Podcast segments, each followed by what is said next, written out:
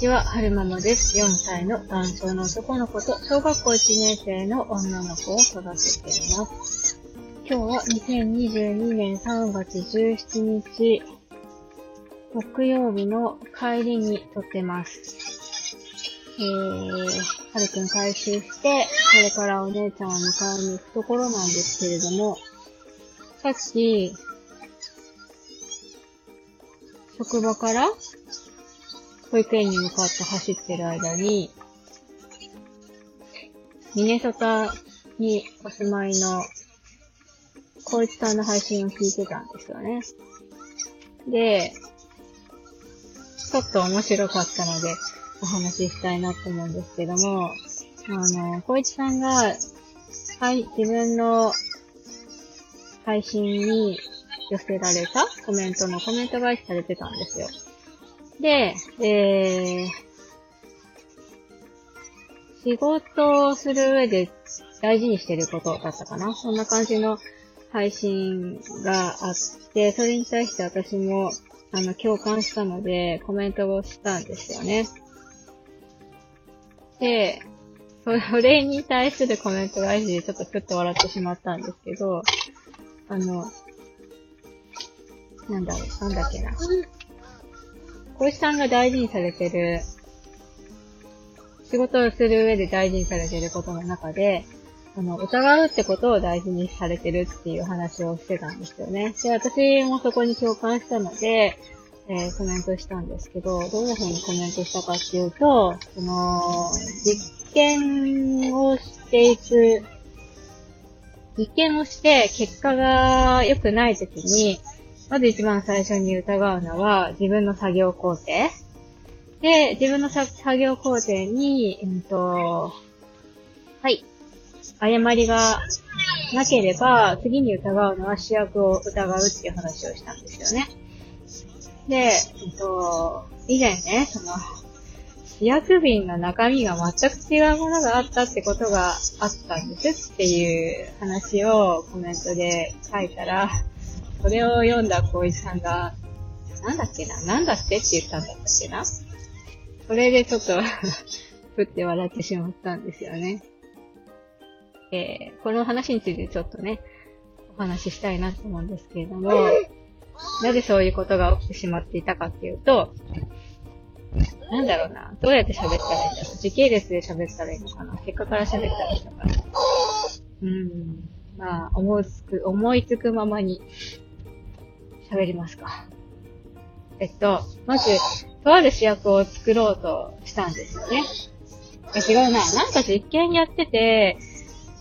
で、その実験やってる人がみんななんか、えっと、実験の結果が思しくなかったんですよね。それで、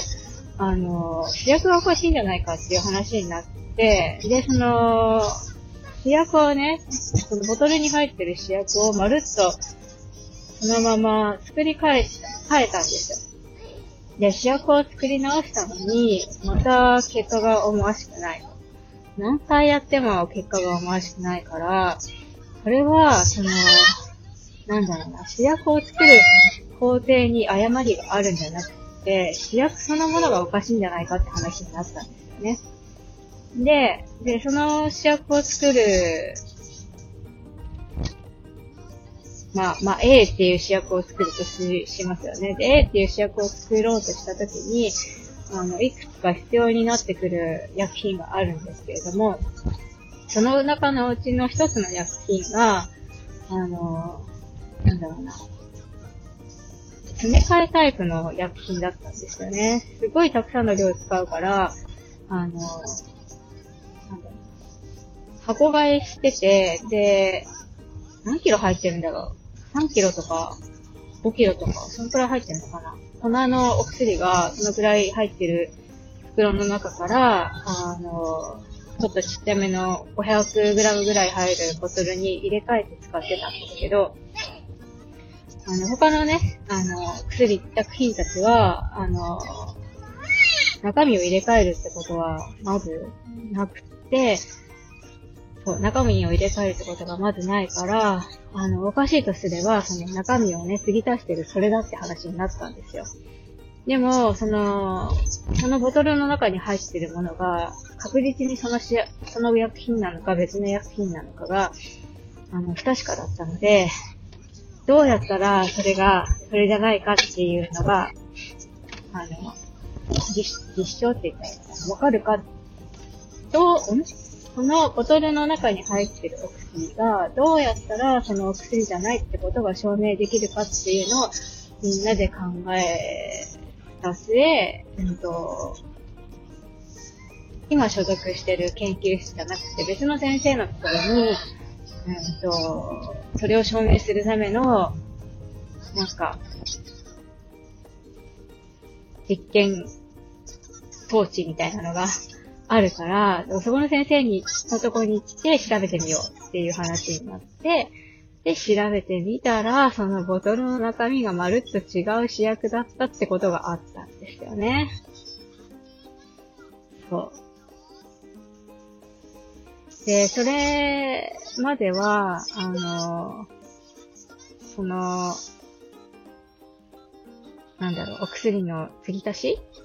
は、個々人でやってたんですよ。まあ、スタッフがやることもあったし、学生さんがやることもあったし、でも、まあ、なんだろうね。今まで入れ間違えるってことがなかったから、すごい油断してたんですけど、それ以降は、学生さんは、あの、それやっちゃいけないってことになりましたね。あの、スタッフだけがやってくださいってことになりました。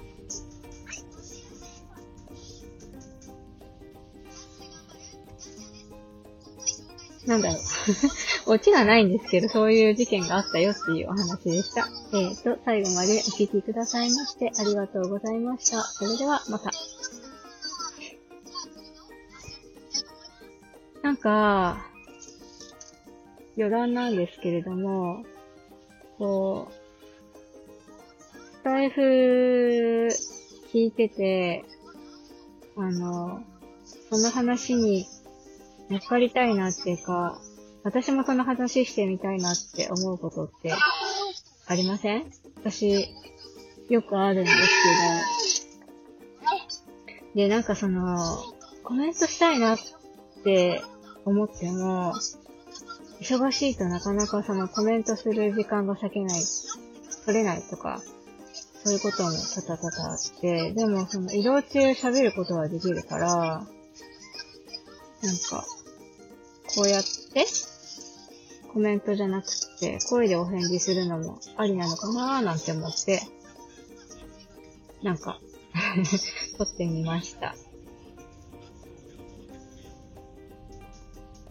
この間もね、なんか似たような感じのことで、ぼんやりそういうことを、その声のバトンみたいなことを考えてたんですよね。あの、地元の談笑のサークルに入ってるんですけど、なかなかね、あの、お母さんたちとタイミングが合わないんですよ。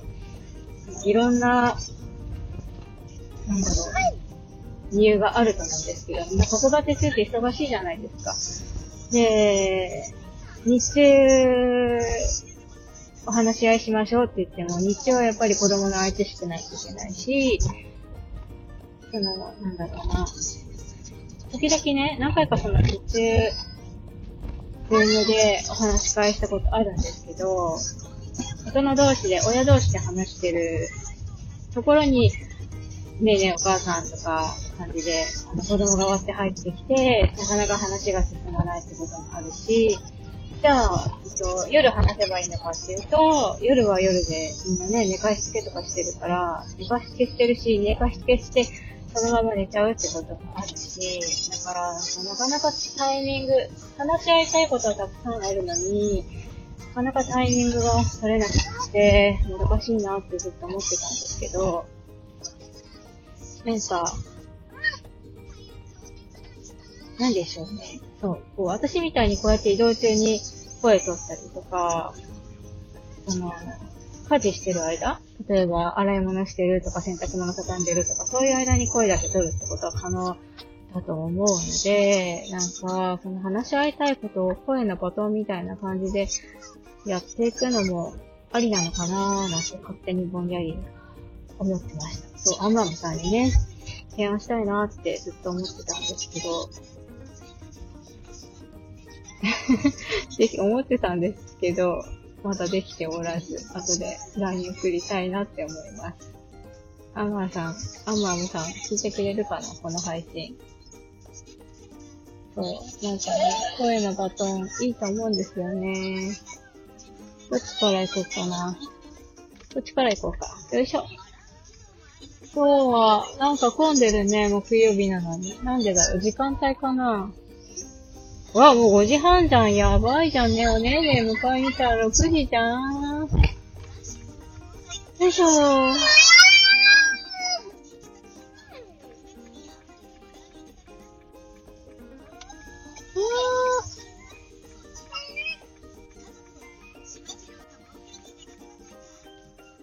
なんか、まとまりのないお話になってしまったんですけれども、はい。最後までお聞きくださいましてありがとうございました。それではまた。